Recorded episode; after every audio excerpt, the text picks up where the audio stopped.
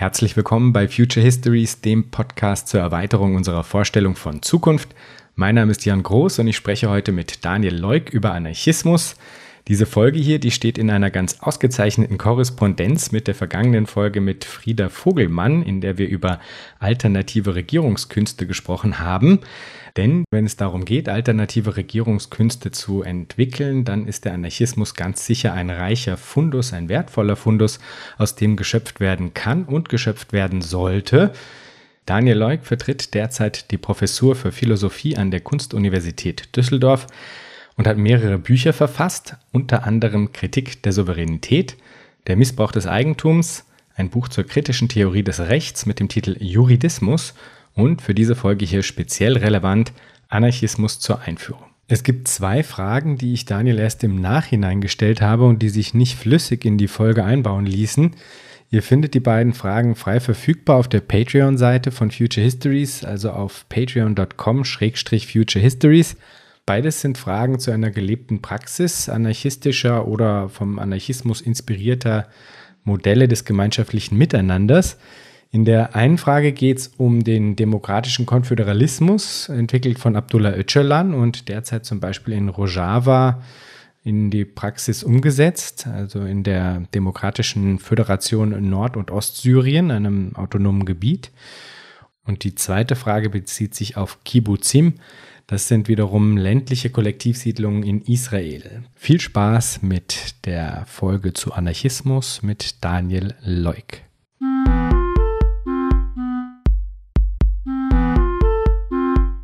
Herzlich willkommen, Daniel. Hallo. Fangen wir mal mit der äh, ja in dem Fall gar nicht so einfachen Definitionsfrage an.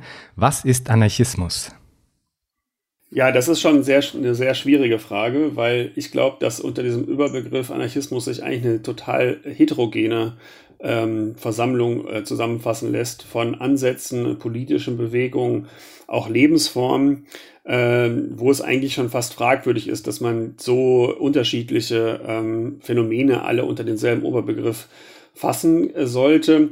Aber äh, recht abstrakt gesagt kann man, glaube ich, ähm, kann man, glaube ich, einfach sagen, der Anarchismus ist eine philosophische, äh, politische und äh, lebensformmäßige Bewegung, die darauf abzielt, grundsätzlich äh, die Herrschaft von Menschen über Menschen zu beenden.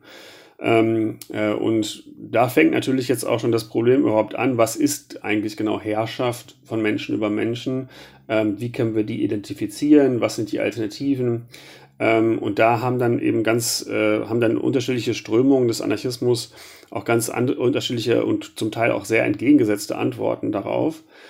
Ähm, ich finde eben nur erstmal jetzt auf dieser Ebene wichtig zu sagen, dass es einerseits ein philosophischer Diskurs ist, also genauso wie also eine Position eigentlich, die sich wie viele andere Positionen, der Sozialismus, der Liberalismus, der Republikanismus, ähm, am Selbstverständigungsdiskurs oder philosophischen Selbstverständigungsdiskurs über die Grundlagen unserer politischen Gemeinschaft ähm, äh, beteiligt eben mit der Position, dass ähm, staatliche Souveränität oder das Gewaltmonopol des Staates grundsätzlich illegitim ist.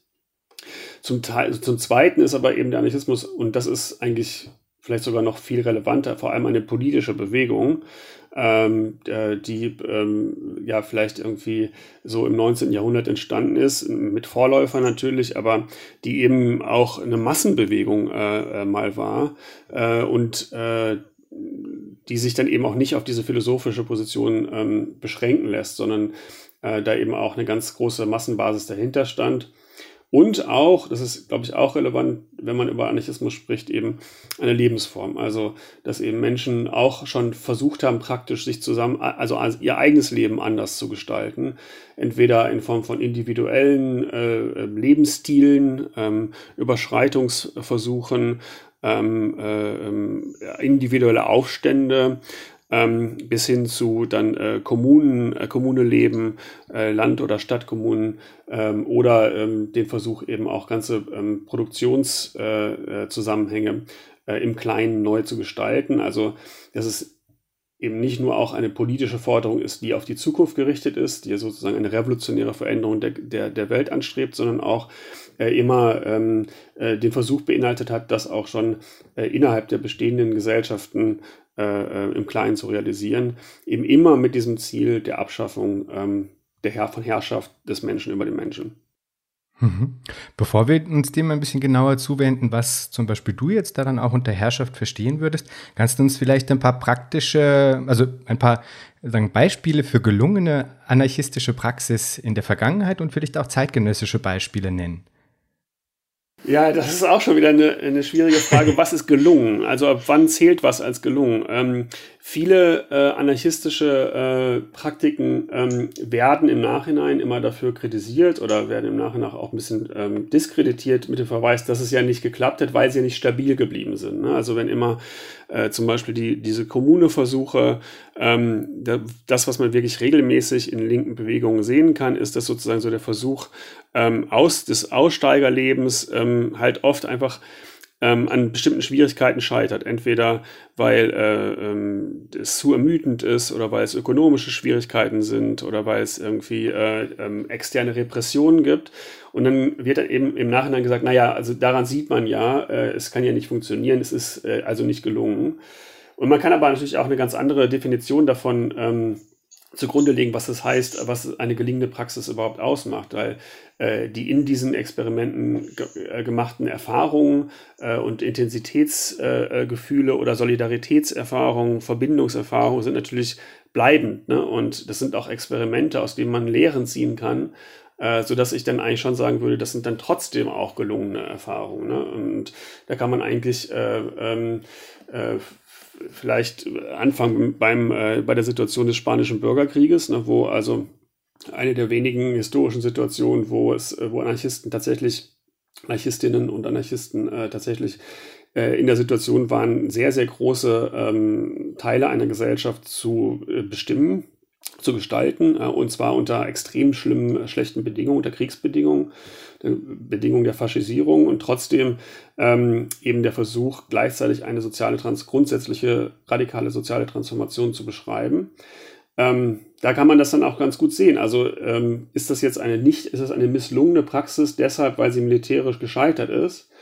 Ähm, müsste man dann eben diskutieren. Ne? Bis hin zu mhm. ganz neueren äh, Sachen. Ich würde zum Beispiel auch sagen, dass so ein Phänomen wie Occupy Wall Street ähm, äh, als anarchistisches Phänomen zu beschreiben ist. Ähm, auch wenn das, also zum Teil äh, hat das die Bewegung selber so gemacht, zum Teil auch nicht, aber von der, von, also es hat eben viele Charakteristika von anarchistischen Politiken, äh, angefangen mit der ähm, Hierarchie oder den Versuch, ähm, ohne Hierarchien die eigene Organisation zu gestalten, äh, bis hin zu dieser Praxis keine konkreten Forderungen zu stellen, sondern eben auch das als einen äh, äh, permanenten Lernprozess äh, zu, ähm, zu verstehen, sich nicht an den Staat zu adressieren.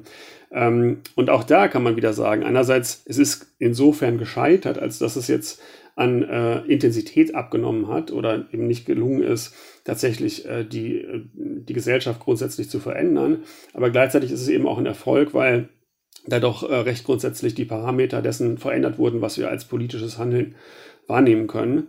Ähm, äh, aber natürlich ist sozusagen das Ziel des Anarchismus ist eben ähm, das ist das ambitionierteste Ziel, das man überhaupt haben kann, ne? nämlich äh, die, die grundsätzliche Abschaffung von Herrschaft. Und das ist eben auch als was äh, für Anarchistinnen und Anarchisten nur in einem globalen Maßstab möglich ist. Das heißt, es muss eine Weltrevolution geben, äh, die ganz grundsätzlich die Art und Weise unserer politischen und unserer ökonomischen Verhältnisse verändert. Und gemessen in diesem Ziel war bis jetzt noch keine anarchistische Bewegung erfolgreich.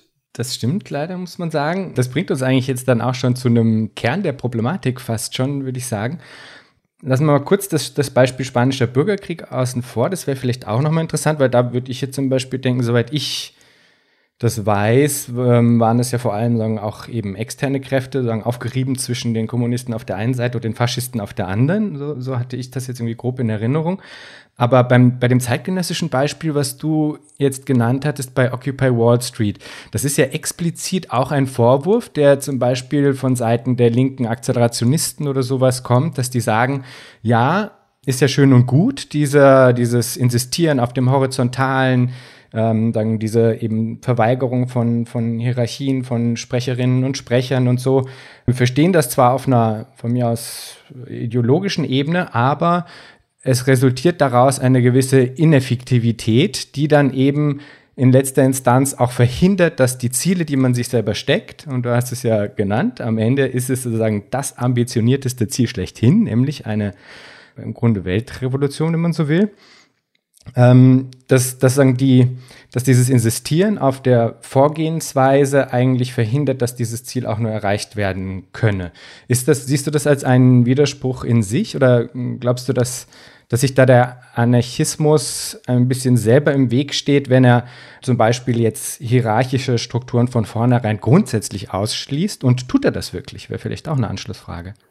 Ja, also ich, ich, ich glaube, das ist auch so eine Frage. Ähm,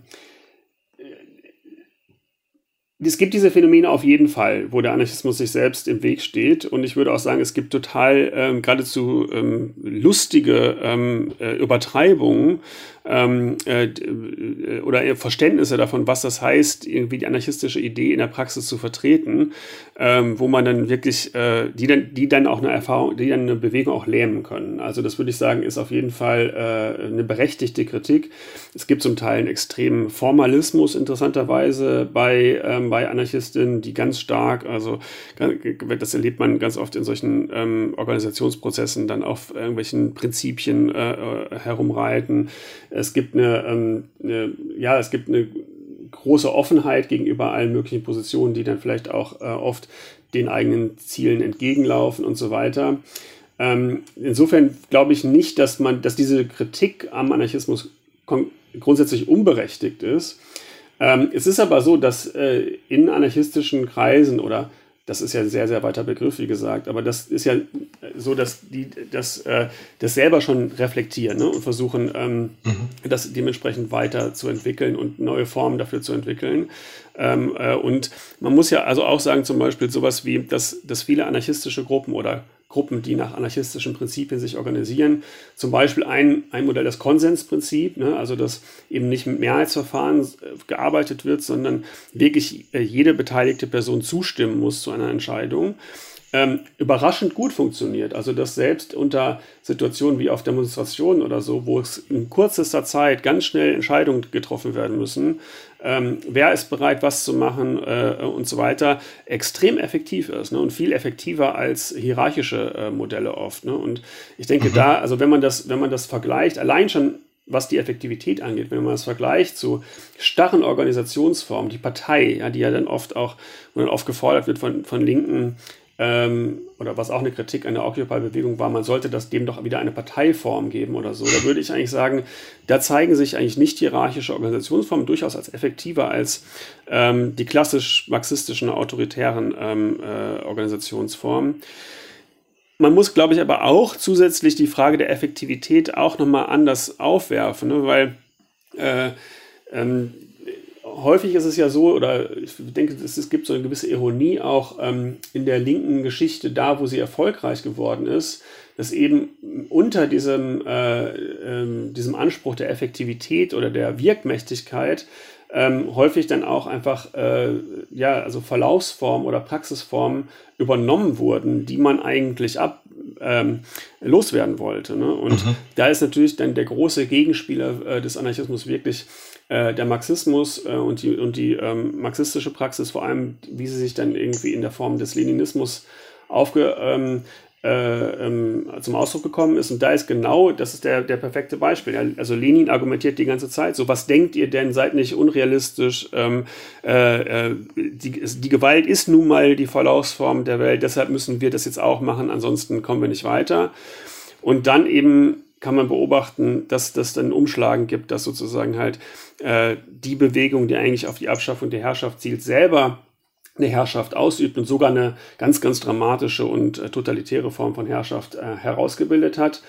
Ähm, und da würde ich dann sagen, hat der Anarchismus auf jeden Fall historischen äh, einen Punkt zu sagen, ähm, also diese Form von Effektivität, die in Anspruch nimmt, ist zumindest gemessen an dem ursprünglichen Ziel auch ineffektiv, ne? weil sie eben auch nicht dazu führt, dass man das erreicht, was man erreichen wollte, sondern eben wieder zurückfällt darin, eigentlich dieselben Verlaufsformen vorzuschreiben, wie die äh, die, die man ursprünglich ähm, loswerden wollte. Was natürlich nicht heißt, dass damit das Problem gelöst wäre, ne? sondern ähm, ich denke einfach, es muss darum gehen, irgendwie äh, diesen Anspruch auf, ähm, nicht hierarchische Organisation oder irgendwie eine andere oder nicht, nicht autoritäre Organisation mit dieser Idee von tatsächlicher Wirkmächtigkeit zu verbinden. Und dafür, daran arbeiten politische Bewegungen ja seit Generationen. Ähm, und äh, ich glaube nicht, dass man das äh, dadurch lösen kann, indem man sich jetzt äh, äh einfach auf eine der beiden Seiten schlägt. Mhm. Ja, das, ähm, würde ich durchaus teilen. Nämlich meine Frage wäre auch, inwiefern sich das auch, zwingend auch gegenseitig widersprechen muss. Ist das, stimmt es, dass im Grunde aus der Sicht des Anarchismus gewisse Formen von Hierarchien durchaus legitim wären, wenn sie gerechtfertigt sind? Oder habe ich da was falsch verstanden? Also auch da muss man natürlich sagen, es gibt ganz unterschiedliche Positionen dazu, auch innerhalb des Anarchismus. Ähm, bei Bakunin gibt es jetzt gibt es diese ganz berühmte Unterscheidung zwischen natürlicher und künstlicher Autorität, also dass auch bestimmte Autoritäten anerkannt werden müssen. Wenn jemand jetzt einfach eine Fachfrau für Schusterwerk ist, ne, dann kennt sich besser aus darin, wie man Schuster, wie man Schuhe macht und dann ist das eine Autorität, die auch von den anderen anerkannt werden kann.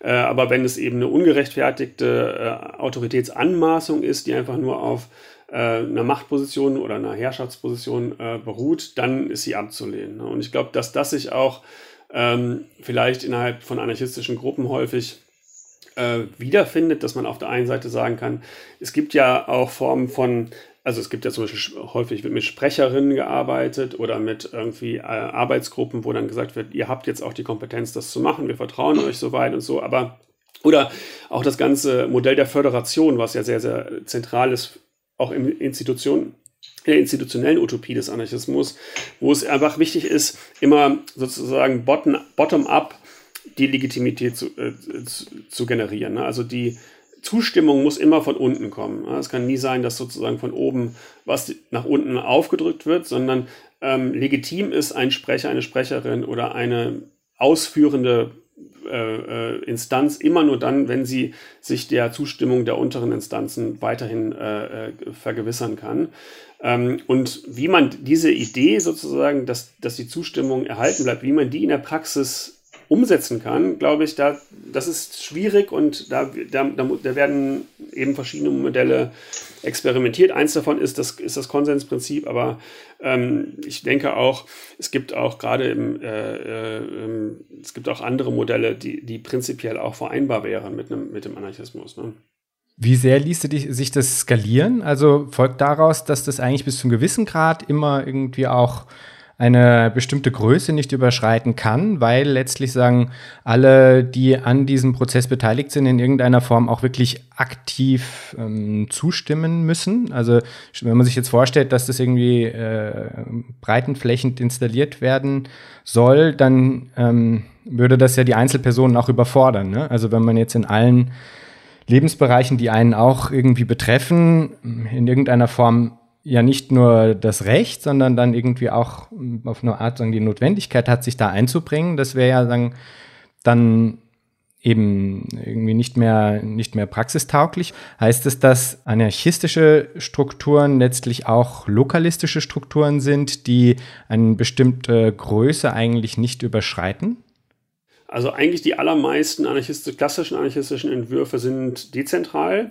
Äh, die sagen, das würden das so sagen, also dass ähm, eigentlich ähm, äh, die realen Entscheidungen ähm, fast schon in, nur in Face-to-Face-Aushandlungen, aber mindestens in kleineren, ähm, in kleineren Organisationen zunächst einmal getroffen werden müssen. Allerdings dann schon mit dem Ziel auch, dass in unterschiedliche Einheiten auch eben miteinander in so eine Föderation ähm, eintreten sollen, bis hin sozusagen zu einer weltweiten Weltföderation, ne? also wo dann mhm. eben unterschiedliche, also wo dann, wo dann aber immer klar ist, die müssen sich auch der Zustimmung der, der unteren ähm, Gliederung irgendwie immer, äh, immer wieder vergewissern können. Ähm, und klar, also das ist, äh, das ist eine sehr schwierig sich vor, praktisch ähm, vorstellbare ähm, äh, äh Institutionendesign. Ähm, ich glaube aber, dass ähm, also erstens gibt es sowieso gar keine Alternative dazu, weltweite äh, Sachen ähm, äh, auch mitzuentscheiden, weil einfach wir im Moment, also in einer Gesellschaft leben, in der wir alle weltweit als Menschen äh, von denselben Phänomenen betroffen sind. Also Stichwort äh, ähm, ökologische Katastrophen, Klimawandel, äh, ähm, äh, Kernenergie, das sind alles Sachen, die kann nicht eine Kommune für sich entscheiden, sondern da muss es irgendeine Form von, äh, von globaler ähm, Körperschaft geben, die das, ähm, die dann eine Regelungskompetenz hat. Ähm, wie das genau der Anarchismus oder wie das anarchistische Theorien machen können, würde ich auch sagen, ist, ähm, ist offen. Das Internet oder neue Kommunikationsmöglichkeiten können dafür technische Voraussetzungen schaffen, die besser, die weitaus besser dazu in der Lage sind, als es der Fall war als äh, zu, zur Zeit des klassischen Anarchismus.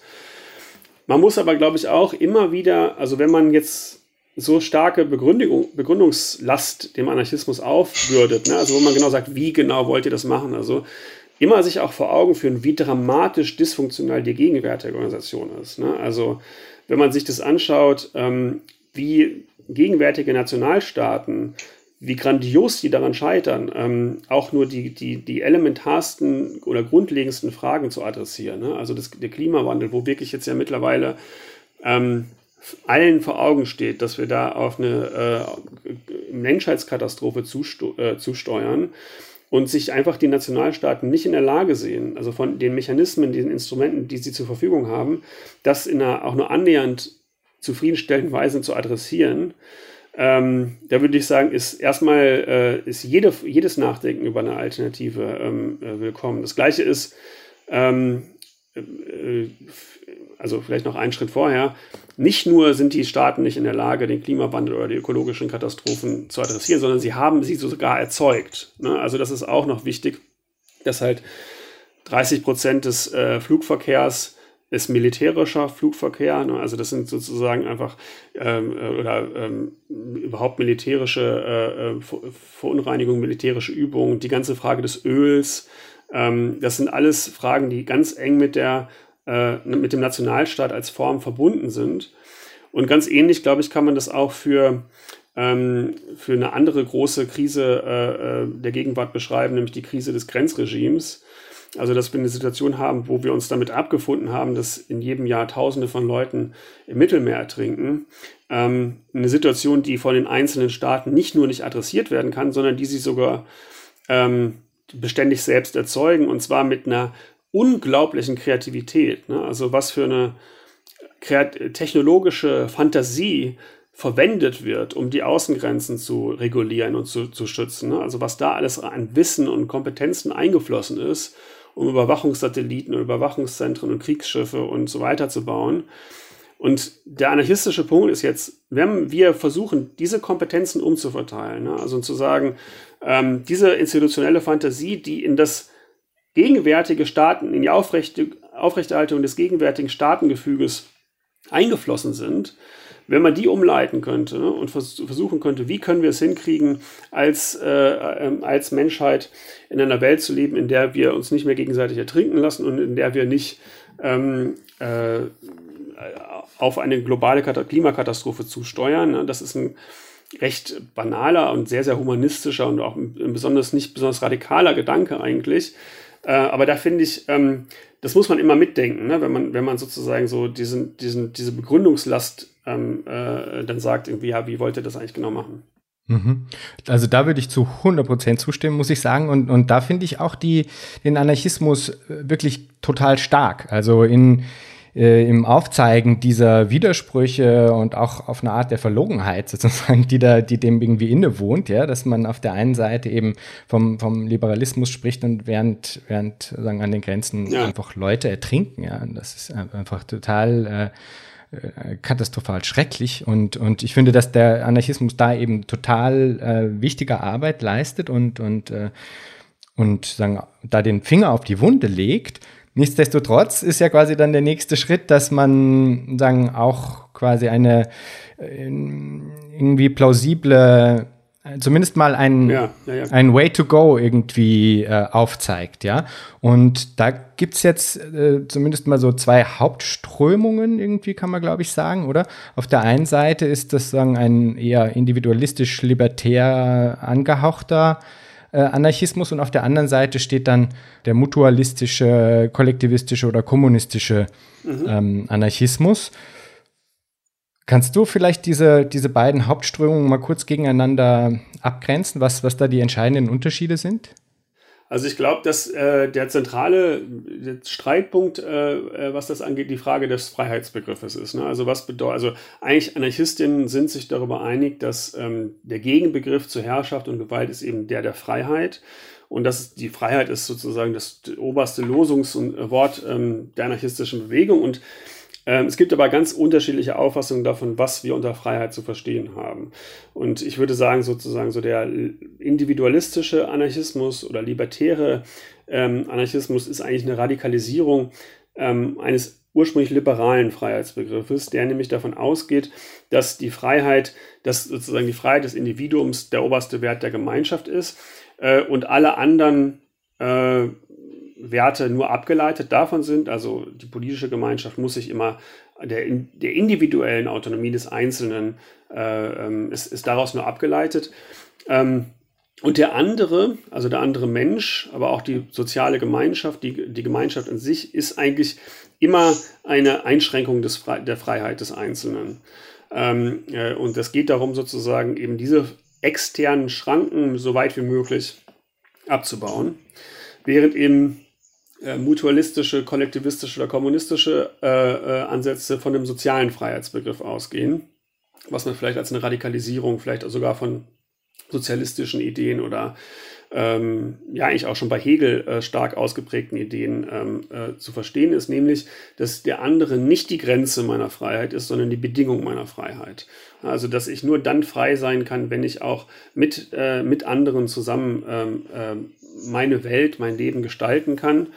Ähm, und dass also eigentlich ähm, der Skandal nicht darin besteht, dass jetzt die Freiheit des Einzelnen oder der Einzelnen eingeschränkt wird, sondern ähm, dass meine Möglichkeit eingeschränkt wird, authentische Verbindungen zu, äh, äh, einzugehen. Ne? Also dass es eigentlich darum geht, äh, eine wirkliche Form von Kollektivität oder Sozialität, ähm, von Gemeinschaftserfahrung vielleicht sogar ähm, äh, zu ermöglichen. Ähm, und das sind äh, wirklich absolut entgegengesetzte Freiheitsbegriffe. Äh, und insofern haben sich dann auch diese beiden Strömungen des Anarchismus auch äh, sehr stark gegenseitig kritisiert. Ne? Ähm, man kann vielleicht auch dazu sagen, dass die Strömung, die die politisch relevante geworden ist, durchaus die, die soziale Strömung ist. Ne? Also die ähm, sich eben auch als Teil der Arbeiterinnenbewegung verstanden hat, ähm, auch ähm, durch, wo, es, wo es Überschneidungen zu sozialistischen, äh, marxistischen Bewegungen gibt, eben in diesem Ziel einer, einer ähm, äh, auch einer ko kommunistischen Ökonomie oder, oder kollektivistischen Ökonomie dann auch zu schaffen, was während, während die liberale äh, Seite ähm, eben häufig individualistisch geblieben ist äh, oder sich ähm, eher in Form von ähm, akademischen äh, äh, Positionen ähm, geäußert hat. Ähm, und dann eben sogar es so, so Skurrilitäten äh, kommt wie ähm, Anarchokapitalismus, also wo mhm. dann eben durchaus Positionen sogar sagen, Kapitalismus und Anarchismus sind vereinbar. Aus dieser ganz starken äh, Betonung der Bedeutung ähm, des, äh, des Einzelnen ähm, und damit auch häufig des Eigentums des Einzelnen, wo eigentlich vom Anarchismus nur noch die Ablehnung des Staates dann übrig bleibt. Können wir uns das vielleicht ein bisschen genauer angucken, weil also wenn man jetzt von der sagen eher sozialistisch-kommunistisch orientierten Auffassung ausgeht, liegt dem dann auch eine andere Vorstellung des Individuums zugrunde, weil ja ähm, eigentlich diese, dieses Denken des abgetrennten Individuums, das irgendwie autonom in der Welt steht, damit ja dann nur so bedingt irgendwie kombinierbar ist, oder? Ja, ja, ja, das ist damit eigentlich gar nicht kombinierbar. ja. ähm, nee, also ich, und da glaube ich, dass, dass, dass es da durchaus ähm, große Überschneidungen gibt zu, äh, zu, zu, zu, Ideen, wie sie bei Hegel und Marx äh, entwickelt wurden. Nämlich einfach ähm, eben so die Erkenntnis, dass ähm, äh, ich, wenn ich alleine bin, nicht frei bin, sondern unfrei, ne? sondern das, und dass, ähm, ähm, dass ich abhängig bin äh, von anderen und zwar in vielfältigster Weise. Ne? Also ich bin materiell historisch abhängig, weil ich eben in eine Gesellschaft hineingeboren wurde, die schon da ist, die andere gemacht haben. Ähm, ich bin abhängig von intimen Beziehungen, äh, die meine ersten Bezugspersonen, Eltern oder familiäre Strukturen. Ich bin abhängig von Freundschaften, von Liebesbeziehungen. Ähm, die Idee, meine Freiheit würde darin bestehen, dass ich sozusagen mich von all diesen Bezügen unabhängig mache, ist ja vollkommen ähm, widersinnig ne, äh, äh, für, für diesen sozialen Freiheitsbegriff. Und wenn das so ist, also wenn mein Selbst, also das, was mein Selbst ausmacht, äh, genuin sozial ist, dann muss auch diese Idee der Selbstbestimmung, ne, also die, die Idee der Autonomie, ähm, muss auch sozial sein. Also das ist das Argument. Also ich kann nicht alleine für mich äh, entscheiden, wie mein Leben aussehen soll, was ein gutes Leben ist, sondern das hat immer eine kommunikative Dimension. Ne? Weil äh, äh, wenn, ich, wenn ich über das Selbst nur sozial denken kann, dann muss auch dieser Prozess, die Praxis der Selbstbestimmung ähm, ein sozialer Prozess sein. Und äh, dann ist eben die anarchistische Frage, wie kann ich diesen sozialen Prozess der Selbstbestimmung so gestalten, dass es nicht ähm, zu irgendeiner Form von Konformismus oder Unterordnung des Einzelnen unter die Gruppe oder, oder sowas kommt. Ähm, also wo, es, wo, wo man dann denken kann, dass es ein Bedingungsverhältnis von individueller und, äh, Freiheit und der Freiheit der Gemeinschaft gibt. Ne? Also dass sich das beides gegenseitig informiert. Und ich, ich denke eben, dass das bei Hegel und Marx schon äh, recht, ähm, recht gut zum Ausdruck gebracht wurde. Ähm, und das äh, sind Formulierungen, wie zum Beispiel der andere ist nicht die, die Grenze, sondern die Bedingung meiner Freiheit. Ähm, das sind Formulierungen, die dann auch in, der, ähm, in, der Sozi in dem sozialen Flügel des Anarchismus auch immer wieder zirkuliert sind. Wie sieht es da aus mit anderen Formen des Regiertwerdens? Weil, so wie ich das jetzt verstanden habe, orientiert sich die Frage der Überwindung von Herrschaft dann doch noch sehr stark an einem Konzept von Herrschaft als Souveränität, auch als Gewaltmonopol oder überhaupt als die staatlichen Monopole. Ja. Es gibt aber ja auch Theorien, die Herrschaft ganz anders deuten, viel weiter fassen. In der letzten Folge habe ich mit Frieda Vogelmann gesprochen über Gouvernementalität von Foucault. Also da klingt das ja dann auch an. Wenn man also sagt, dass Herrschaft auch als eben weit gefasst als äh, Regierungskunst gelten kann und ähm, damit eigentlich immer auch ausgerichtet ist auf die Definition der Kriterien, nach denen ich Entscheidungen treffe, ja, oder Handeln ausrichte, ja. Wenn man das so versteht, dann kommt ja eigentlich der Anarchismus dann auch nicht aus, ja, eine, sagen wir mal, anarchistische Regierungskunst an den Tag zu legen, weil innerhalb einer solchen Deutung es eben nicht geht, nicht regiert zu werden. Ja, also äh, ich glaube, die Bestandsaufnahme, was die klassische anarchistische Literatur angeht, hinsichtlich dieser Frage ist frustrierend äh, negativ, weil ich glaube, darauf hat, ähm, hat der klassische Anarchismus keine, keine gute Antwort und deshalb ist auch ähm, äh, die Kritik des Poststrukturalismus, also es gibt sozusagen ja eine, einen Dialog ähm, zwischen oder ja eine, eine gegenseitige Kritikbewegung zwischen äh, neueren anarchistischen Ansätzen und poststrukturalistischen Ansätzen, wo dann versucht wurde, in so äh, Theorien des Postanarchismus eigentlich das genau einzuholen, ne, was du jetzt gesagt hast. Also, dass es irgendwie ähm, darum, dass, dass, dass doch diese Kritik an Herrschaft als Souveränität, als, als wo man immer sich das so vorstellt, da ist ein böser König, der mit einem Schwert auf den Kopf von einem guten Untertan äh, haut. Ähm, das ist eine sehr eindimensionale und eigentlich veraltete Form, sich Herrschaft vorzustellen. Und wir leben heute in einer Gesellschaft, in der Herrschaft ganz anders auftritt. Also erstens ist es eine analytische Schwäche des klassischen Anarchismus. Ähm, äh, diese Form von Gouvernementalität oder auch Form von äh, subtiler Überwachung oder äh, Steuerung, Verhaltenssteuerung ähm, nicht, äh, nicht so ausreichend ähm, ein, dem nicht ausreichend Rechnung zu tragen. Und andererseits ähm, kann man das auch als eine ähm, so verstehen, dass, dass eben diese poststrukturalistischen Ansätze auch auf eine Gefahr hinweisen, die der Anarchismus oder die die Utopie des Anarchismus mit sich führt, nämlich ähm, entweder, also wenn man es so formuliert wie, wie Frieda, ist es sozusagen halt eine Kritik daran, dass dann selber ähm, äh, äh, sich unter der Hand vielleicht wieder ähm, gouvernementale Strukturen durchsetzen könnten, die dann sozusagen unentdeckt sind und die man dann selbst wieder einer weiteren Kritik ähm, äh, aussetzen müsste. Oder man kann natürlich auch sagen, ähm, es gibt eigentlich kein richtig ausgearbeitetes Konzept darüber, wie denn konkret eine ähm, Steuerung oder wie eine, äh, ein Regieren ähm, äh, aussehen soll, ne, unter anarchistischen äh, Bedingungen, ähm, weil es eben immer die Vorstellung gibt, dass äh, schauen wir dann, wenn alles erstmal so legitim ist, dann, ähm, dann, dann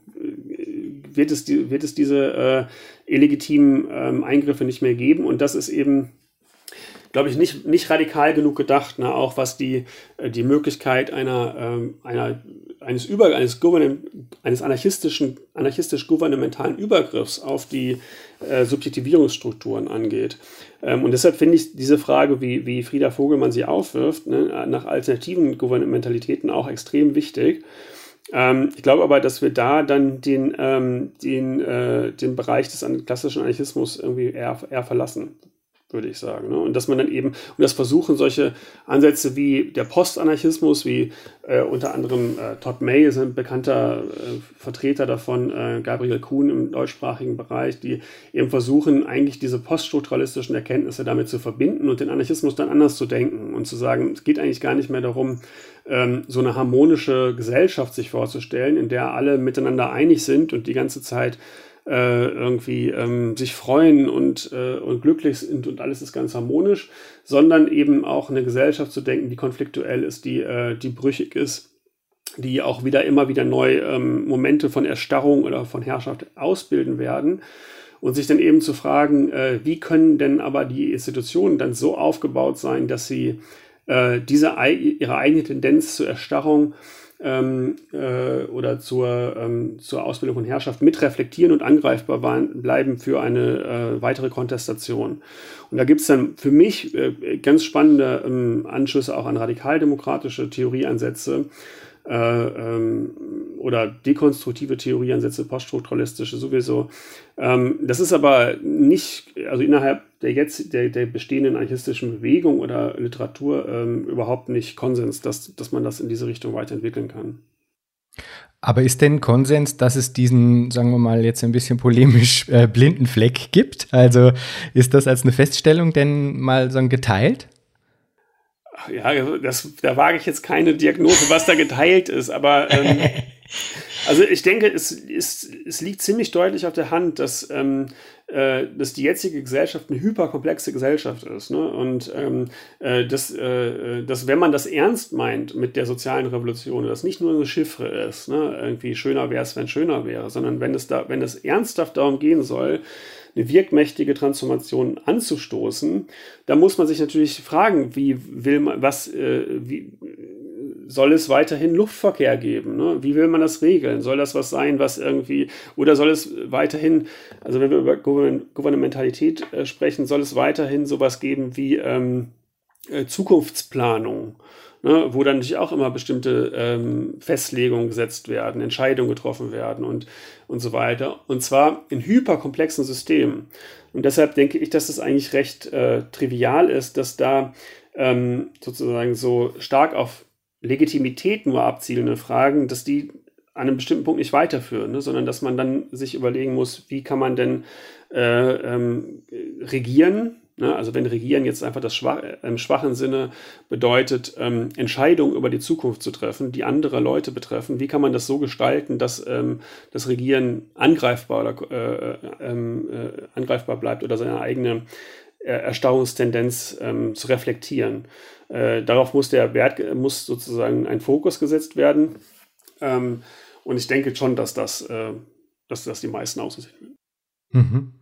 Und bei diesen sagen, neueren Konzeptionen, die versuchen zum Beispiel sagen, poststrukturalistisches Denken damit einfließen zu, zu lassen oder das miteinander zu konfrontieren, ja, was würdest du sagen, ist da der Anteil, den der Anarchismus mit hineinbringt, wo du das Gefühl hättest, okay, das sind die praktisch implementierbaren Stärken dieser Theoriegattung sozusagen, ja? Also was, was bringt der Anarchismus mit hinein, würde ich jetzt mal sagen?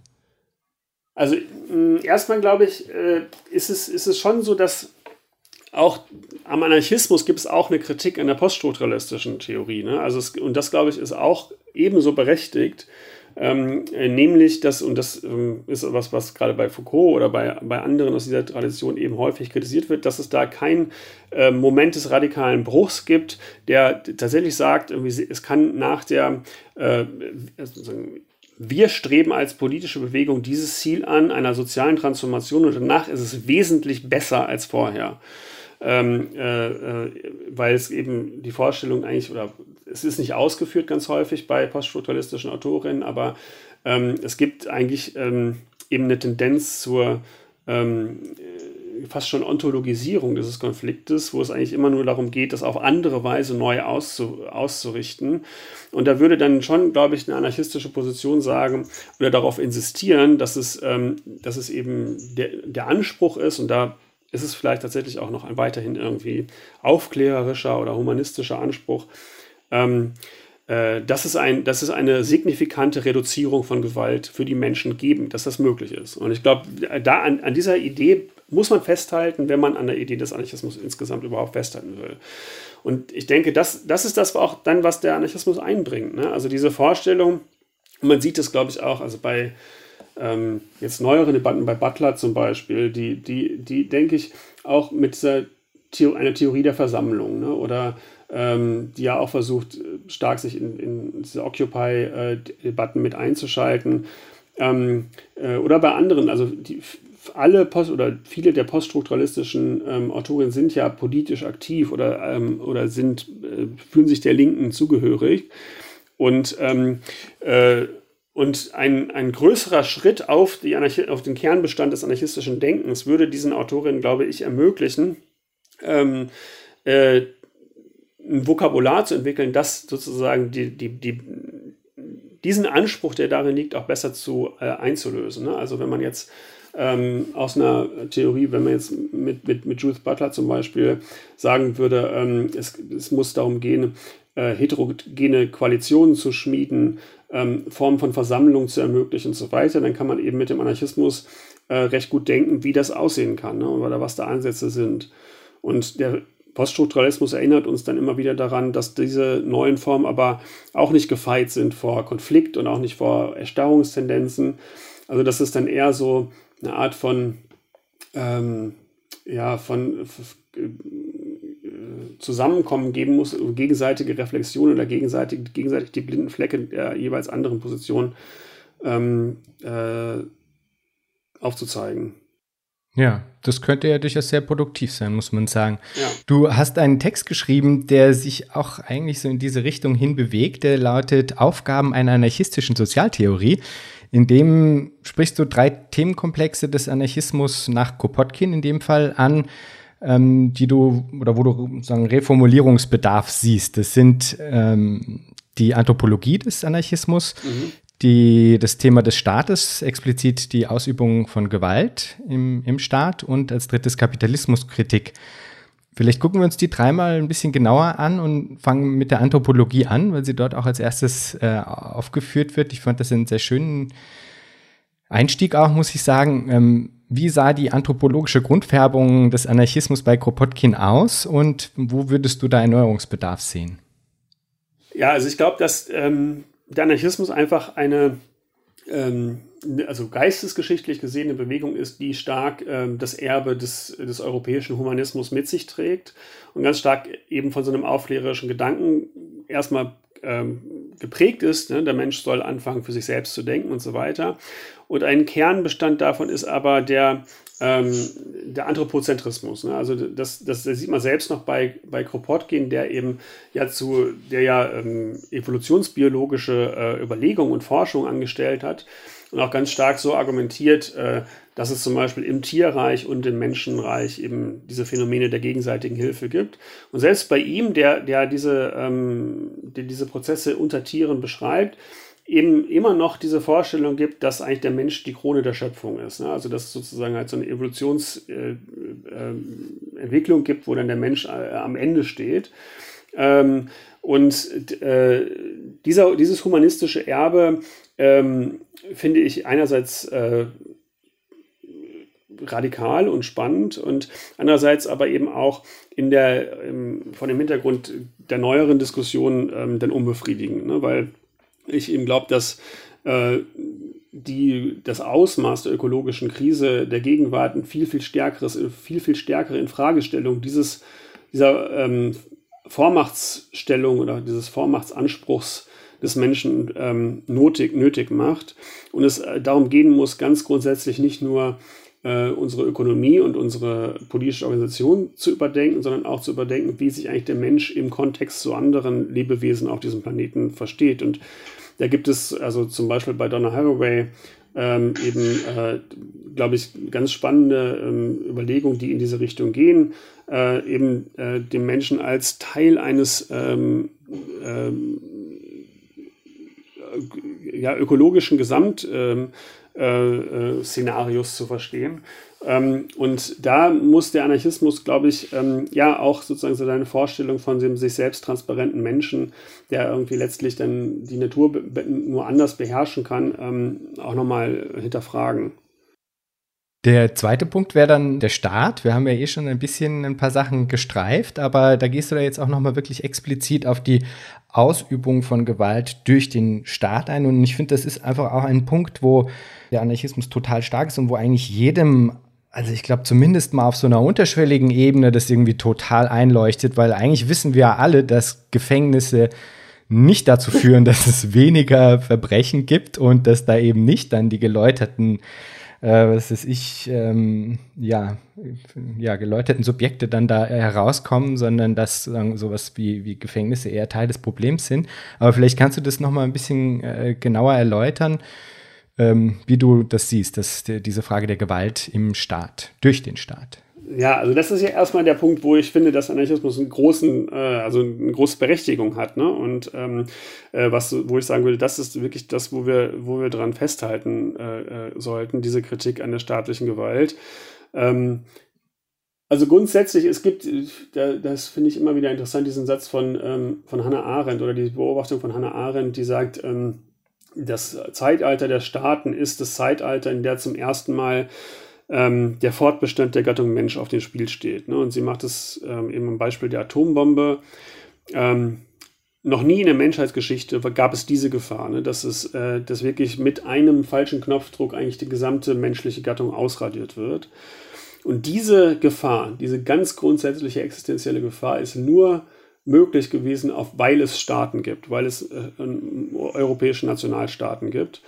Äh, vorher gab es auch schon Gewalt und gab es Tyrannei und Despotie, aber diese Konzentration, ja, diese Konzentration von Gewaltmitteln äh, und auch diese technische äh, Perversität, so, so viel ähm, also, Kreativität da reinzustecken, ein enormes Vernichtungspotenzial zu entwickeln, das hängt ganz stark mit, mit Staatlichkeit zusammen. Und das ist natürlich eine ganz grundlegende Ironie, dass das, was eigentlich der Staat erreichen sollte, durch das Gewaltmonopol, nämlich das, Welt, das Leben sicherer zu machen, eigentlich dazu führt, dass das Leben ganz äh, massiv unsicherer geworden ist. Ne? Und ich glaube, dass diese Beobachtung, ähm, die kann man auf viele andere Bereiche auch übertragen, dass eigentlich dieser, dass die Monopolisierung von Gewalt überhaupt nicht dazu führt, ähm, dass das Leben irgendwie äh, äh, sicherer wird, sondern eben unsicher. Und dann das Gefängnis ist ein Beispiel, ähm, dass äh, ähm, ja, dass, dass eigentlich die Einsperrung von, von Menschen ähm, kein Problem löst. Äh, es macht die Gesellschaft nicht sicherer. Äh, man kann das seit ähm, 150 Jahren ist das auch statistisch nachgewiesen. Äh, die Strafzumessung hat keine Auswirkung auf die Kriminalitätsrate. Ähm, es löst individuell auch nicht das Problem, weder der Opfer noch der inhaftierten Leute selber. Ähm, es führt einfach nur dazu, dass eben die Gesellschaft eine manifeste Institution der Gewalt äh, fortschreibt. Und ähm, im, im gegenwärtigen Zeitpunkt äh, wieder die, die Krise des Grenzregimes, wo ich auch sagen würde, das, das hängt eben stark mit diesen, ähm, also auch wo man, wo man diese kosmopolitischen Fantasien hat. Wir werden uns in einem Weltbund, die UNO und so weiter, werden uns zusammenfinden, aber faktisch ist es eben so, dass sozusagen souveräne Nationalstaaten mit Verweis auf, ihre, auf ihr staatliches Gewaltmonopol eigentlich ihre Grenzen dicht machen und eben da ähm, Tausende von Menschen äh, dann, dann sterben. Ähm, also diese, die, die Kritik an, der, an dem Gewaltmoment ähm, europäischer Nationalstaatlichkeit, glaube ich, ist ein ganz, ganz starkes Argument äh, das, für, für den Anarchismus.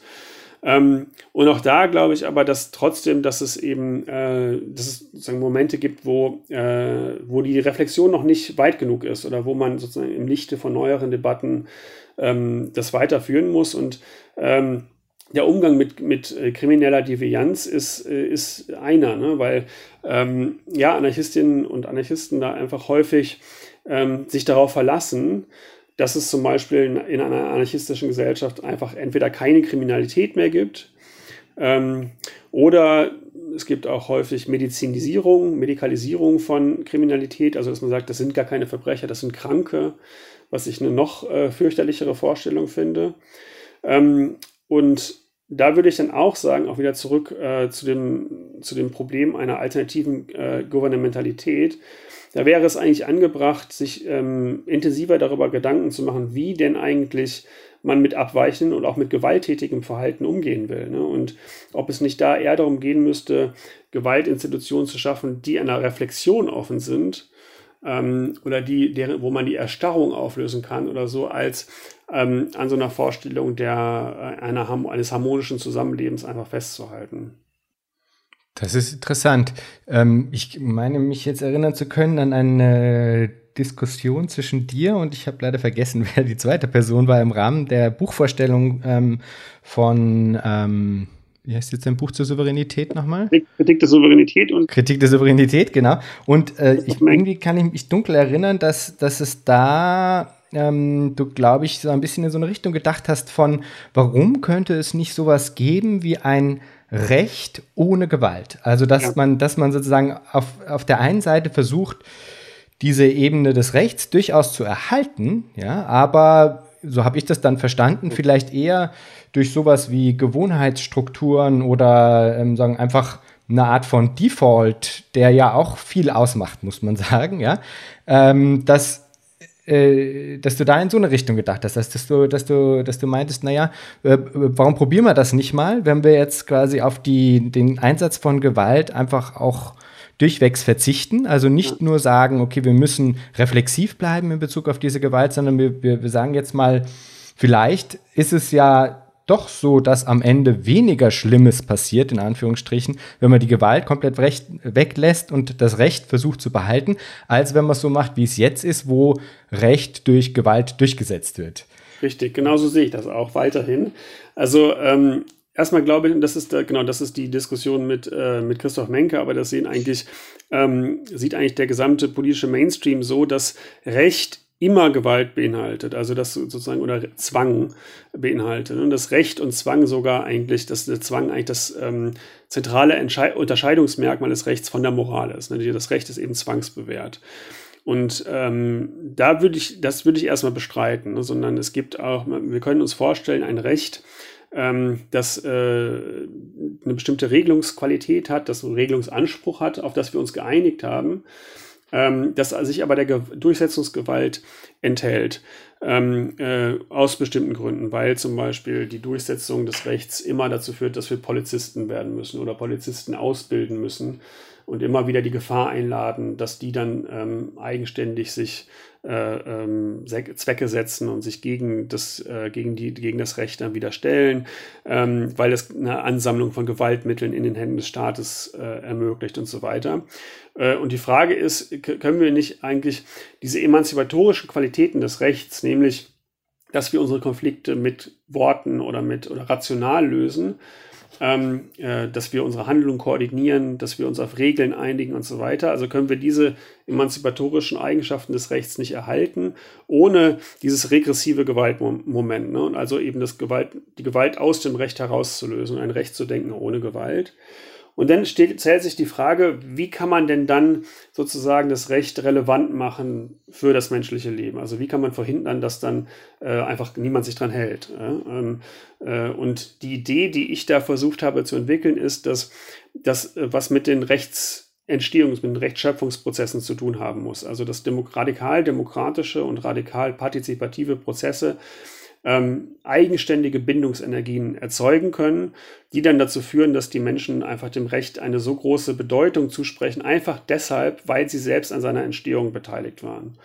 Na, also äh, ähm, wenn wir eine Vereinbarung machen, ähm, wir zwei, ähm, und ich bin am Anfang äh, dagegen, ja, aber wir sprechen darüber, dann spreche ich dieser Vereinbarung einfach deshalb, weil ich an dem Prozess der, der Vereinbarungsmachung beteiligt war, eine so große Bedeutung zu, dass ich dann mich daran halte, ähm, auch wenn ich ähm, eigentlich Vorbehalte habe. Ähm, und das ist aber eben abhängig davon, dass tatsächlich es eine reale Demokratisierung gibt der Lebensverhältnisse und auch der ökonomischen Verhältnisse, dass sich diese Bindungsenergien freisetzen können. Und ähm, ich glaube, dass das eine Idee ist, also da gibt es natürlich ganz viele Detailprobleme, über die wir noch im Einzelnen reden müssten, aber ähm, also diese grundsätzliche Utopie eines Rechts ohne Zwangs, ich glaube, dass das eigentlich eine, eine Idee ist, die stark mit, mit dem Anarchismus vereinbar ist und die ich auch, äh, wie gesagt, für die, für die große Stärke halte. Ähm, aber natürlich habe ich damit jetzt mich noch immer noch auf einem Abstraktionsniveau bewegt, ähm, äh, was konkrete Probleme umgeht, ne? weil ähm, ich denke auf jeden Fall, dass also das Ziel dieser Idee eines Rechts ohne Zwang ist nicht, dass niemand mehr das Recht bricht. Ne? Oder ich, ich äh, denke nicht, dass erwartbar ist, dass jemals eine Situation eintritt, in der es keine Konflikte gibt und in der es keine Ge Aggressivität gibt. Ähm, damit muss man rechnen. Und dann muss man eben auch eine Antwort darauf haben, ähm, wie man damit umgeht. Und ich glaube, die Antwort kann nicht sein, zu sagen, naja, das preisen wir mit ein und ähm, finde ich einfach damit ab, wenn du jetzt irgendwie Opfer zum Beispiel einer Gewalttat wirst oder finde ich damit ab, wenn, äh, wenn denn das und das passiert, ähm, sondern dass man darauf irgendwie eine Antwort haben muss. Das ist einfach nur die ähm, recht, ja, das ist die recht abstrakte Selbstkritik, ja, vielleicht auch ähm, äh, des Anarchismus, ähm, zu sagen, äh, wir haben darauf noch keine endgültige Antwort.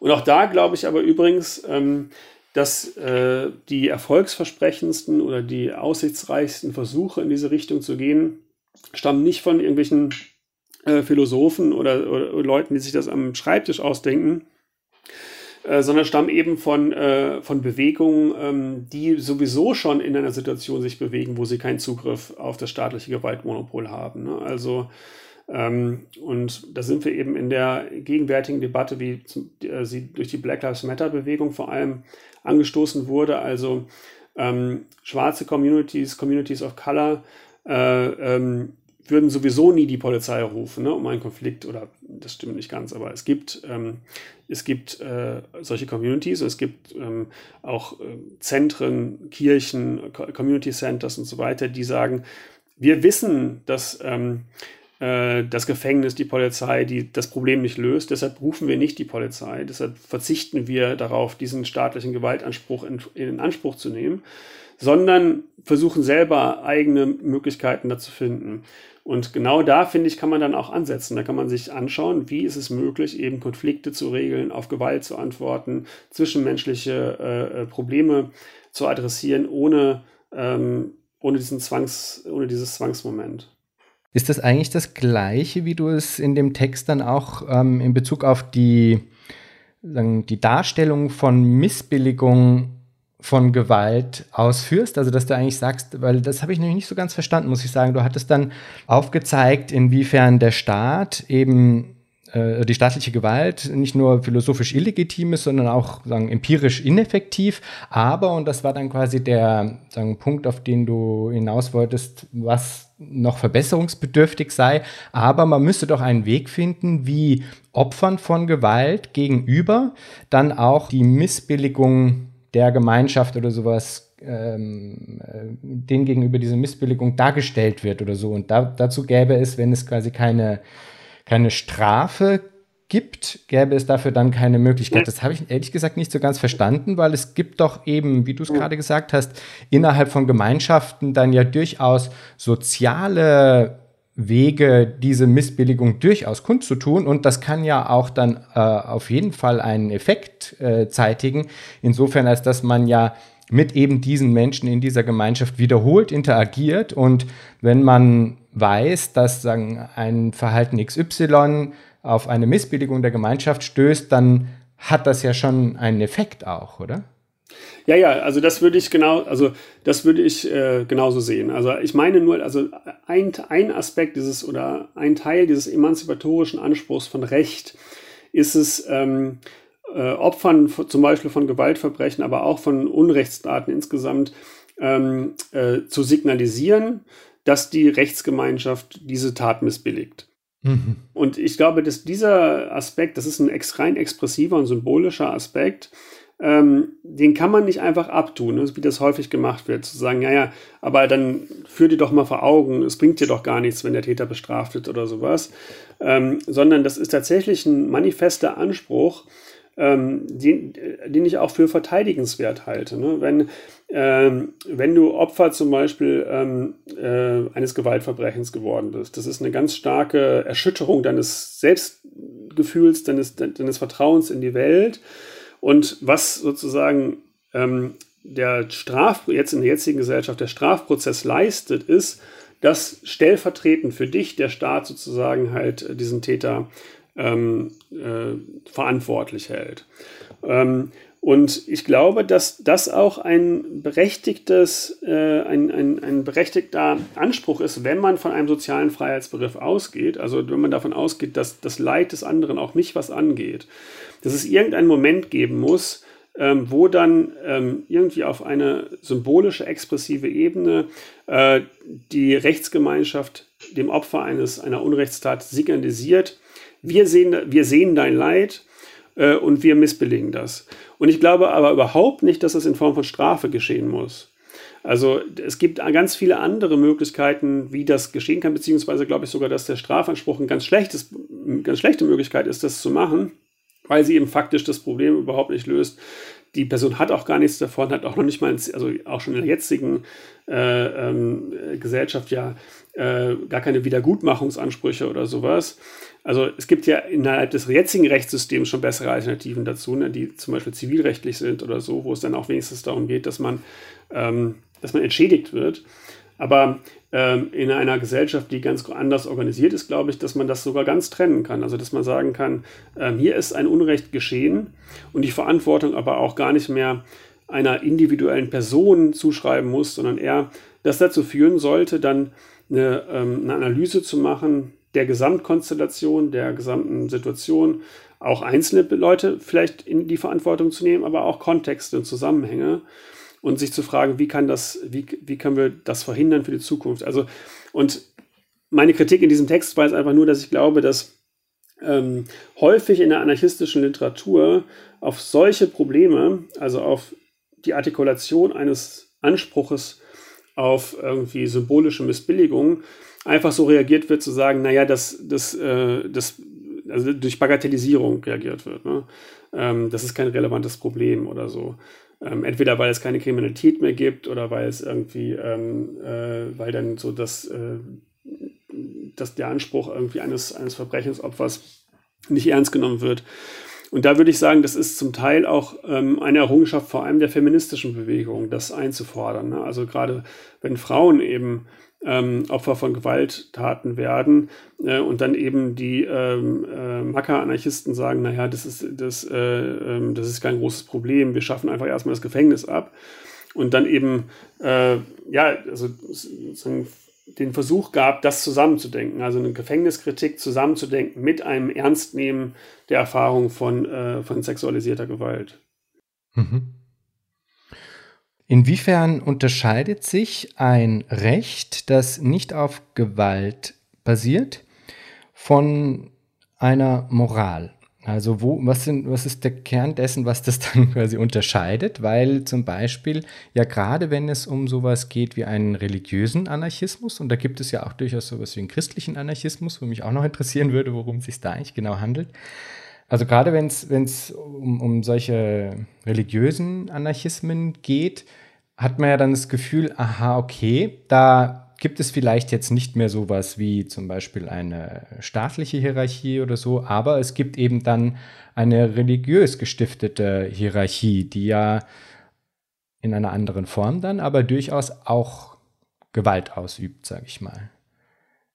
Äh, ja, also es sind, glaube ich, zwei Aspekte. Also das, ähm, der Unterschied zwischen Moral und Recht, wenn, das, wenn der Zwang wegfällt, ist, glaube ich, ähm, zunächst einmal die Profanität des Regelungsgehaltes. Ne? Also wenn ich sage, du sollst nicht töten, das ist ähm, äh, vielleicht ein moralisches Gebot. Es ist auch ein rechtliches Gebot, ähm, aber ähm, Recht hat zum Beispiel auch ganz viele Regelungsgehalte, die komplett profan sind. Also die Straßenverkehrsordnung, ne, dass, äh, ob jetzt Rechts- oder Linksverkehr äh, herrscht. Ähm, das muss irgendwie geregelt sein, aber es hat nicht einen moralischen Status. Das ist eigentlich moralisch indifferent. Beides ist gleichermaßen erlaubt. Ähm, und äh, so würde ich dann eben auch und ganz viele andere Sachen auch. Ne? Wer, wer äh, ähm, hat das Recht jetzt, äh, wer macht den Abwasch, wie regeln wir irgendwie die Frage der Produktion und wie ist das, wie ist, äh, was, welche Aufnahmekriterien gibt es bei der Ärzteakademie? Also keine Ahnung, alle möglichen Sachen, die ähm, geregelt werden müssen, die aber nicht in diesen, ähm, ja, die, die nicht unbedingt moralisch signifikant sind. Und ähm, da würde ich eben davon ausgehen, dass auch diese profanen Regelungsfragen, ähm, ja, dass die eben aufrechterhalten werden können oder dass diese Regeln aufrechterhalten werden können ohne Zwang, sogar besser aufrechterhalten werden ohne, können ohne Zwang, wenn ähm, alle demokratisch beteiligt waren an ihrer Herstellung. Das ist sozusagen die Garantie dafür. Ähm, die, das Problem des Religiösen ist damit äh, nicht geklärt. Also klar, es kann genauso wie in der jetzigen Rechtsordnung auch in einer anarchistischen Rechtsordnung zu Fällen kommen, wo Leute so starke Überzeugungen haben, ähm, und zwar sogar Überzeugungen, die für andere nicht einsehbar sind, ne, weil äh, mein Gott nur zu mir spricht.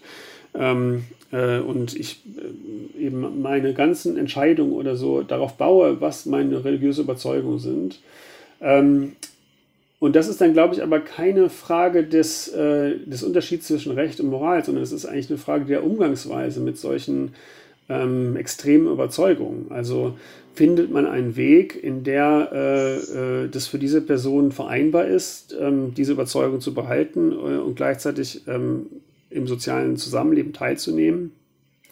Äh, und wenn nicht, ähm, welche Umgangsweisen kann man dafür finden?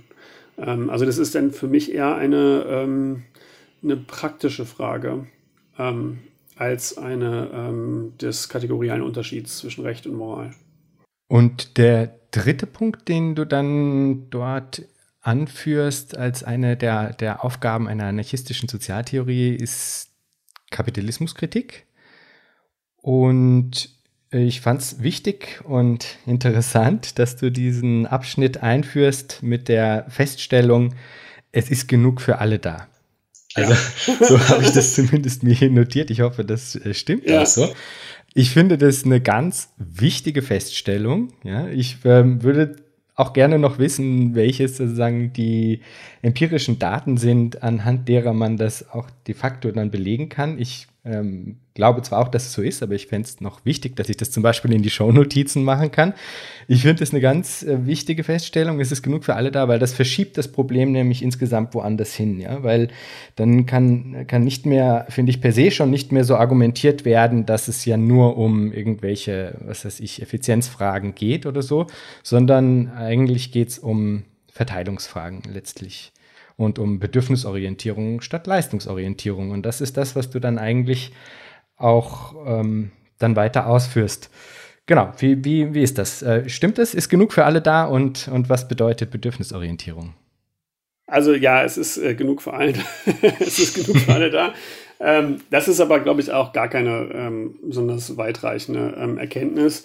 Ähm, ich glaube, also das ist das äh, ähm, hat die kritische Theorie schon gesagt, das hat Marx schon gesagt. Also die, ähm, wir haben die potenziellen, also wir haben potenziell die Möglichkeit, dass niemand mehr hungern muss.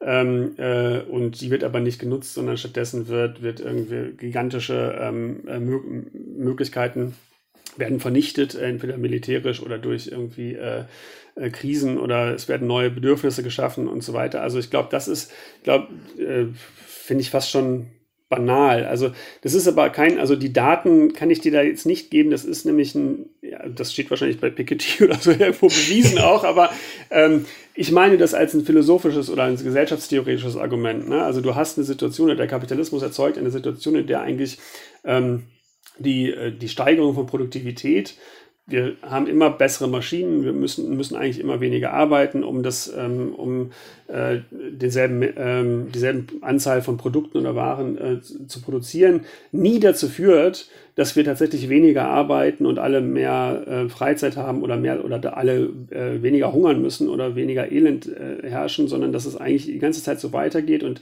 dass dann irgendwie man, man sich irgendwelche Wege ausdenken muss, um äh, äh, die dann trotzdem dazu führen, dass wir mehr arbeiten. Ne? Und ähm, also dieses, dieses Beispiel, was ich da gebracht hatte, die, die, die Subprime Mortgage Crisis, ja sozusagen halt die Tatsache, dass so viele Häuser gebaut worden sind, dazu führen, dass die Leute obdachlos werden. Ja, also diese absolute, dieser absolute Wahnsinn der kapitalistischen Produktionsweise. Ne? Also nicht, nicht äh, äh, die Leute haben mehr Wohnungen, sondern die Leute haben dann faktisch, äh, sind wir dann in einer Situation, in der, ähm, in der es weniger Wohnungen gibt. Und ähm, äh, das ist, das ist, glaube ich, eine, eine ganz grundsätzliche Tendenz, die äh, dem Kapitalismus als, ähm, als äh, Gesellschafts-, als ökonomische Wirtschaftsform ähm, grundsätzlich eignet.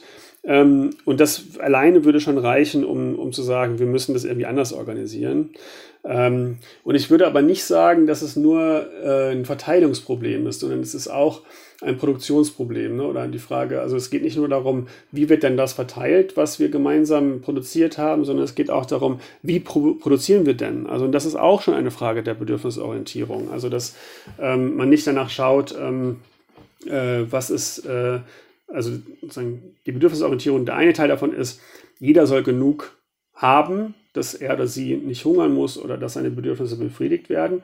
Aber der andere Teil ist auch, jeder äh, soll tätig sein können auf eine Weise, die seinen oder ihren ähm, Bedürfnissen entspricht. Ne? Und das ist eben auch diese Vorstellung, dass ähm, der soziale Freiheitsbegriff, ähm, dass also äh, wir auch ein intrinsisches Interesse daran haben, am Wohlergehen des anderen äh, oder an der Befriedigung des, der Bedürfnisse der anderen. Ähm, und dass, der, dass dieses intrinsische äh, Interesse sich auch schon in der Produktion von, von Waren irgendwie ausdrücken kann. Und ähm, ja, auch da würde ich sagen, also eine der, ähm, der vielversprechenden ähm, neueren äh, Entwicklungen ist eben äh, die Open Source Bewegung oder die Commons äh, äh Diskussion.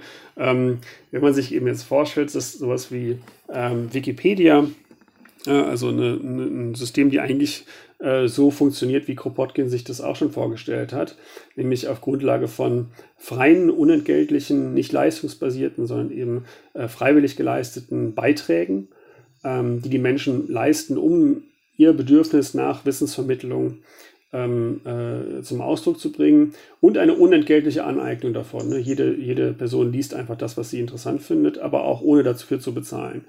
Und wenn man sich dieses, wenn man sich eben vorstellt, dieses System wird ähm, wird auf die Gesamtökonomie übertragen. Also äh, wir produzieren gemeinsam etwas, aber nicht deshalb, weil wir das Geld brauchen, sondern deshalb, weil wir ein, weil wir, äh, weil es uns Freude bereitet oder weil wir die Bedürfnisse der anderen produzieren wollen.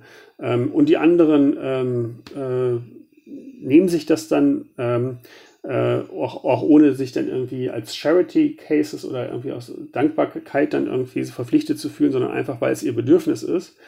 Ich glaube, das ist ein ganz gutes Modell von kommunistischer Produktion, wie sich das, ähm, wie sich das äh, Kropotkin und viele andere ähm, ähm, vorstellen.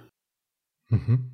Das äh, hieße auch, dass eines meiner nächsten Interviews ganz unbedingt auch zur Frage der Commons sein sollte, denn das heißt ja, dass eigentlich, sagen, wenn man sich zum Beispiel die sagen, Fallstricke oder viele Entwicklungen innerhalb der Wikipedia genauer ansieht, die ja durchaus auch existieren. Ich glaube, es sind irgendwie fast nur Männer, die da posten zum Beispiel und solche Sachen. Und es gibt dann auch so komische äh, Superentscheider, die irgendwie dann auch wieder so implizite Macht ausüben oder so. Das heißt, wenn man sich diese Strukturen ein bisschen genauer angucken würde, dann käme man vielleicht auch schon auf ähm, Ideen, wie man dieses Modell noch besser gestalten könnte eigentlich oder was quasi mögliche Fallstricke eines, eines solchen Zugangs auch sein könnten, oder? Ja, also äh, klar, erstmal ging es mir natürlich sowieso nicht darum, jetzt Wikipedia als äh, Utopie oder so zu verkaufen, sondern wirklich alleine äh, das als ökonomisches äh, Modell, so, ne? Ähm, sozusagen als beitragsbasiertes, nicht leistungsbasiertes oder bedürfnisorientiertes, nicht beitrags-, nicht leistungsbasiertes Modell. Ähm, aber gleichzeitig ja, also das, was du jetzt ansprichst, ähm, äh, die, die, die Männerdominanz, glaube ich, das ist schon auch ein wichtiger Fingerzeig für den, was ich dann auch da denken würde, ist noch ein wichtiger Baustein der anarchistischen Theorie. Das ist eine wichtige, äh, wichtige Baustelle ähm, oder wo man weiterdenken muss, ist auch da wieder die feministische Kritik an dieser Form von, ähm, von Kapitalismuskritik. Nämlich, ähm, und das ist auch oft in dieser Commons-Diskussion so, oder gelegentlich, und es ist auch oft in anarchistischen Diskussionen so, dass man häufig technische Lösungen sucht für, ähm, für, äh, für zum Beispiel ähm, zur Produktivitätssteigerung. Also ähm, wenn man jetzt einfach äh, die Produktion zusammenlegt, äh, dann gibt es so eine große äh, einen großen Überschuss an Waren, dann müssen wir alle weniger arbeiten oder der technische Fortschritt wird, äh, äh, wird das hinkriegen, dass wir alle weniger arbeiten müssen. Ähm, und dazu hat dann eben eine feministische Kritik auch äh, zu Recht hingewiesen, dass das eben nur auf eine bestimmte Form von Arbeit äh, zutrifft. Und äh, gerade die Arbeit, die häufig in der Gesellschaft von Frauen geleistet wird, also Fürsorgearbeiten, Care-Arbeiten, äh, also sowas wie äh, Kindererziehung, aber auch Pflege von, von älteren Leuten, von kranken Leuten, ähm, äh, Haushaltsarbeit und sowas. Es, es sind alles ähm, Tätigkeiten, die sich nicht durch technische äh, Perfektionierung lösen lässt, sondern wo es eben darum gehen muss, die sozialen Verhältnisse zu verändern ne? und die, die, die, Beziehungs, äh, Beziehung zwischen den Menschen ähm, äh, ähm, anders zu gestalten. Ähm, und da würde ich dann auch wieder sagen, ist es wichtig, diese, diese Kapitalismuskritik, wo ich im Kern sagen würde, da hat der, hat der Anarchismus wirklich äh, einen sehr, sehr guten Punkt, gerade im Vergleich zur Dysfunktionalität und Irrationalität der bestehenden Gesellschaft. Einerseits, andererseits gibt es dabei auch noch im Lichte der gegenwärtigen Debatten um die Care Revolution oder um ähm, äh, ja, andere feministische Technikkritiken auch noch einige ähm, äh, Aufgaben, eben einige Verbesserungsmöglichkeiten. Ein schönes Zitat, was mir, ich glaube, in einem deiner Texte irgendwo auch untergekommen ist, in dem Zusammenhang ist, nicht die Revolution ist Voraussetzung für den Sozialismus, der Sozialismus ist Voraussetzung für die Revolution. Also dass im Grunde diese Denke zu meinen, okay, wir können jetzt äh, mit neuen Technologien ähm, diesen, diesen Zustand alleinig herstellen und auf Basis, was weiß ich, der Tatsache, dass man dann weniger arbeiten müsse, würde sich dann quasi der nächste Schritt schon einstellen, dass das eigentlich auf eine Art irreführend ist, sondern dass im Grunde man genau andersrum angehen sollte und, und sagen, okay, es braucht diese soziale Revolution, die dann im zweiten Schritt eigentlich auch erst dazu führen kann, dass zum Beispiel diese Technologien in einer anderen Logik genutzt werden. Ja. Ja, und das, das, ist auch eine Frage dann der, der natürlich der Vorstellung der Transformation. Wie stellen wir uns eigentlich den Übergang vor, ne, von der jetzigen Gesellschaft in die nächste Gesellschaft? Und dieses Zitat, ich glaube, dass also das äh, in dieser Formulierung habe ich das auf jeden Fall von ähm, Eva von Redeker, eine äh, Philosophin aus Berlin, die ich sehr bewundere und die da eigentlich einen Gedanken von Land, Gustav Landauer zum Ausdruck bringt. Ne? Also wo es eben äh, auch darum geht, dass wir uns auch das nicht so vorstellen dürfen, dass er irgendwann äh, alles ist so wie jetzt und dann gibt es den großen Knall oder dann gibt es einen Barrikadenkampf oder dann haben wir irgendwie das Parlamentsgebäude gestürmt oder danach ist dann alles anders, sondern dass auch ähm, die Veränderung von, von äh, ähm, Fürsorgestrukturen zum Beispiel, von Intim, von, von äh, Reproduktionsarbeit, ähm, aber eben auch insgesamt die, die, äh, die, Art und Weise, wie wir unsere Beziehung organisieren, ähm, äh, dass, die zu, dass, die zu, dass diese Transformation zuerst kommen muss und dass dann eigentlich die äh, Übernahme der, des Staates oder die grundsätzliche ähm, Verschiebung der Machtverhältnisse nur ein Resultat von einer vorher unterirdisch ähm, äh, vollzogenen Transformation sein kann. Wunderbar, das ist doch jetzt wirklich ein ähm, schöner Schlusspunkt. An dieser unterirdischen Transformation sollten wir auf jeden Fall arbeiten. Ich stelle am Ende immer die Frage, und das äh, passt ja dann sogar eigentlich ganz gut. Daniel, wenn du dir Zukunft vorstellst, was stimmt dich freudig? Äh, ja, ich muss leider da auch vielleicht den, erstmal den Spielverderber spielen, weil mich relativ wenig freudig stimmt, muss ich tatsächlich sagen. Also ich habe ähm, so das Gefühl, vor 100 Jahren gab es diesen zentralen Satz von Rosa Luxemburg, Sozialismus oder Barbarei. Und ich habe eigentlich das Gefühl, dass wir wieder an einer ähnlichen Stelle stehen. Also dass gerade ähm, diese beiden äh, großen Krisen, über die wir schon sprachen, die ökologische Krise und die Krise des Grenzregimes, so stark beide auf eigentlich auf eine katastrophale ähm, Situation hinsteuern, ähm, dass ich eigentlich äh, recht pessimistisch bin, was die eigentliche, was die tatsächliche Zukunftsentwicklung angeht. Und gleichzeitig ähm, sehe ich aber auch mitlaufend da ähm, ein Potenzial in den äh, schon, in den schon ähm, zu beobachtenden Bewegungen. Also ähm, wenn ich an die Krise des Grenzregimes denke, dann stimmt es mich fröhlich, dass ich äh, ähm, in, im Frankfurter Bahnhofsviertel wohne und sehe, ähm, wie stark eigentlich eine multikulturelle Gesellschaft schon Realität ist. Und dass diese Vorstellung, man könnte irgendwie noch eine auf Homogenität oder ähm, auf Weißsein aufgebaute äh, Nationalstaatlichkeit verteidigen, die ist so hoffnungslos ähm, obsolet, die ist eigentlich schon, die, die ist eigentlich schon faktisch erledigt. Ähm, sodass ich dann irgendwie immer hoffe, es, es gibt irgendwie eine Form von schon real äh, erfolgter äh, Bewegung oder äh, von, von realen Kämpfen auch, äh, von Subjekten, die äh, diese Kämpfe führen, ähm, äh, die mich zumindest daran glauben lassen, dass noch nicht alles verloren ist. Das ist interessant, weil nämlich, also ich finde ja, der Spruch ist insofern auch relevant, Sozialismus oder Barbarei, oder wieder nochmal neu auf den, kommt nochmal neu auf den Plan, weil ja tatsächlich Natürlich, wie du sagst, die Barbarei, die, die äh, klafft uns alle an quasi, aber man muss dazu sagen, auch der Sozial Sozialismus ist nochmal neu auf den Plan getreten. Also das, das Fenster dessen, worüber als wirklich realistisch zu erreichende politische Strukturen geredet wird, hat sich in der Hinsicht, finde ich, schon auch ein bisschen erweitert in den letzten Jahren, oder? Ist das nur so eine subjektive Blasenwahrnehmung bei mir? Ja, klar, aber das ist, äh, das hat sich erweitert, aber ähm, ja, vielleicht ist das auch tagesformabhängig, wie, ähm, wie, wie, schön man das findet. Ich, also klar, das ist super, aber es ist eben auch deprimierend, ähm, äh, wenn man dann sieht, wie viele Leute dann auf eine Demonstration gehen, wo es um das, wo es einfach nur darum geht, dass keine Leute ertrinken sollen. Ne? Also das, was wo man denken würde, das ist dermaßen der, das absolute Grundlage unserer moralischen Grammatik, also dieses unbedingte Lebensrecht. Und das ist so offensichtlich, dass es halt äh, ähm, gerade mit Füßen getreten wird und dann interessiert es keine Sau. Ähm, klar, da hat sich irgendwo auch was erweitert, aber also das, das an den meisten Tagen führt es nicht dazu, dass ich dann deshalb optimistisch werde, sondern ich glaube tatsächlich, dass wenn es Möglichkeiten gibt oder wenn es irgendwie Befreiungspotenziale gibt, dann liegen die nicht darin, dass ähm, dass heute irgendwo äh, Bernie Sanders über Sozialismus redet oder so. Das ist auch schön und auch wichtig, sondern dann liegt es tatsächlich eher darin, dass es, ähm, äh, dass es reale ähm, Kämpfe gibt und reale Bewegungen gibt von äh, subalternen Communities, von subalternen Gruppen, die tatsächlich äh, auf einer materiellen Ebene jetzt schon und die ganze Zeit eigentlich äh, die bestehende Welt irgendwie herausfordern. Ähm, aber wie gesagt, das ist äh, vielleicht auch eine, eine zu melancholische Position oder so eine zu pessimistische Position. Daniel, vielen Dank für das Gespräch. Ich habe zu danken.